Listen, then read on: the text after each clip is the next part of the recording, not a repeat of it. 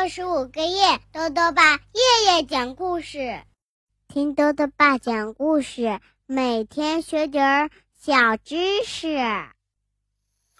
亲爱的各位小围兜，又到了豆豆爸讲故事的时间了。今天呢，豆豆爸要讲的故事是《全都赶走了》，作者呢是德国的莫斯特，徐梦蝶翻译，由长江少年儿童出版社出版。冬天到了，花袜子小乌鸦呀，冷的实在是受不了了。他想把冬天赶跑，哎，他能做到吗？一起来听故事吧。全都赶走了，花袜子小乌鸦没办法在窝里睡觉了，因为啊，天气实在是太冷了。屋檐下。挂满了长长的冰柱，动物们呼出的热气立刻凝结在空中，化成一缕缕白雾。冬天来了，花袜子只好暂时搬到洞里，和艾迪熊住在一起。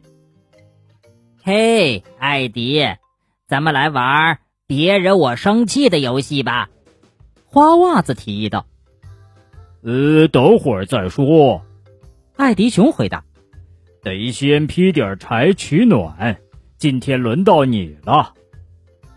嗯，我不去。花袜子立刻退缩了。我的力气这么小，根本拿不动斧头，你就不能帮帮忙吗？艾迪熊总是大度又热心。我有一身熊力气，他骄傲地说：“好吧，我去劈柴。”你来帮我捡木头。花袜子听了非常高兴，他得赶紧出发，以免身边的小伙伴中途反悔。哦，等等！艾迪熊喊道：“不能就这样出门，我们得穿暖和了才行。”哎呀，捂那么多衣服干什么？花袜子有点不耐烦。做什么都是慢吞吞的，一点都不好玩。冬天就得多穿点儿，艾迪熊耐心的解释道。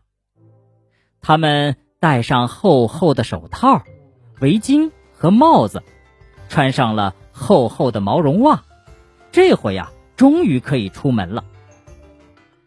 艾迪熊刚把门打开，花袜子就冲了出去，没想到。一头扎进了雪地里，雪积得太厚了，洞门都被掩去了一半他们得先清理出一条通往柴房的路。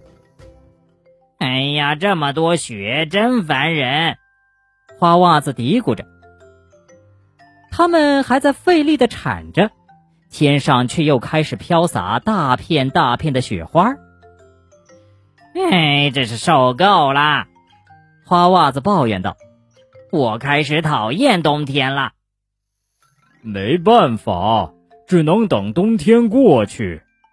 艾迪熊安慰他说：“春天总会来的。”等等等，总是要等。花袜子呱呱叫道：“冬天必须马上走开，现在就走。”呃，这个只有冬天自己能决定啊。艾迪熊无可奈何地说：“我也可以，我说的话也算数。”花袜子反驳道：“要是冬天不想走，那我们就只能把他赶走了。”怎么可能？艾迪熊很怀疑。冬天多强大呀！强大又怎样？花袜子争辩道：“咱俩加在一起也不弱，我们不能做胆小鬼。”花袜子说服了他的朋友，他们要联合起来把冬天赶走。可是，怎么赶呢？有了！花袜子灵机一动，信心十足地说：“很简单，只要假装天很热就行。现在，我们戴上太阳镜，穿上游泳裤，坐到外面的凳子上去。”可是很快，他们。就坚持不住了。再过了五分钟，花袜子的嘴巴就开始打哆嗦。艾迪熊把它捧在手心里端回家，因为它的翅膀全都冻住了。呃，这样下去可不行啊！艾迪熊说：“嗯，呃，吹风机在哪儿？我们可以把雪吹化。”花袜子嘴巴终于不抖了，它刚能说话，就又想出了一个主意。于是他们又忙活起来。可是过了很久很久，费了大半天劲儿，雪才被吹化了小小一角。哎呀，一点用都没有！艾迪熊精疲力尽，他想放弃了。哎呀，别急别急，我们再试试嘛！花袜子抓起两只锅盖、一个喇叭，还有一个三轮车铃铛，弄出很大的声响来，把冬天的耳朵震得汪汪响。花袜子得意地说：“这下他还不逃跑吗？”天渐渐黑了，他们什么都看不见了。嗯，明天一早我们接着干。花袜子下定了决心。明天的冬天肯定和今天的冬天一样冷。艾迪熊不抱任何希望。到时候再看吧。我们先来喝点热可可。花袜子说。第二天一早。他们透过窗户往外瞧，白茫茫的积雪仍然覆盖大地。嗯，我就知道是这样。艾迪熊咕哝着：“哎，你看那是什么？”花袜子指着一个角落问。艾迪熊也看到了，就在昨天他们把雪吹化的地方，一株嫩绿的小草从土里冒出了头。呃，艾迪熊很惊讶，春天还真的来了。瞧，你看吧，花袜子得意极了，摆出一副胜利者的姿态。这都是我的功劳，花袜子最有办法赶走冬天啦。好了，小围兜，今天的故事到这里呀就讲完了。最后呢，又到了我们的小知识环节。